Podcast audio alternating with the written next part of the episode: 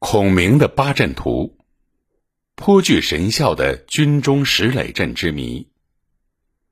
诸葛亮八阵图一说源自《三国演义》第八十四回：“陆逊营烧七百里，孔明巧布八阵图。”这种阵法是用石头堆成石阵，然后再按照遁甲分成生、伤、休、杜、景、死、惊、开八门。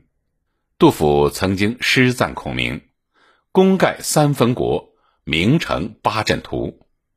江上阵图犹不列，蜀中相业有辉光。”意思都是说八阵图让诸葛亮的声名更加显赫。八阵图变化万端，其功效之大，可抵挡十万精兵。那么，具有如此强大军事功效的八阵图，在历史上真的存在吗？据《三国蜀志·诸葛亮传》记载，亮长于巧思，损益连弩，木牛流马，杰出奇艺，推演兵法，作八阵图，贤得其要云。后人根据诸葛亮八阵图绘成图形。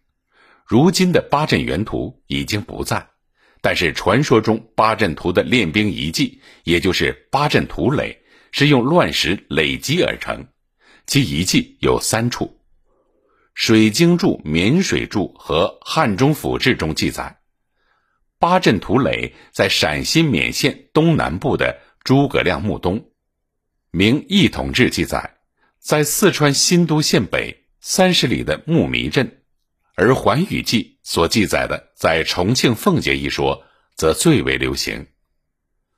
在长江的北岸。距离奉节老东城一公里的地方，有一块深入江心的大坝，上有高低累积的石块，其中有溪流穿过，这就是传说中的八阵图垒。据说唐代大诗人李白和杜甫就曾经在这里踏气。后来每逢正月初七，人们都会成群结队的来到八阵图垒踏访游览，由此也形成了奉节人的风俗。正月初七踏气。苏轼在《八阵气》中写道：“孔明最后起，意欲扫群孽。崎岖世节制，隐忍久不绝。志大遂成淤，岁月如去瞥。六师分未整，一旦英气折。唯余八阵图，千古壮魁侠。”这里所说的魁峡，即为瞿塘峡。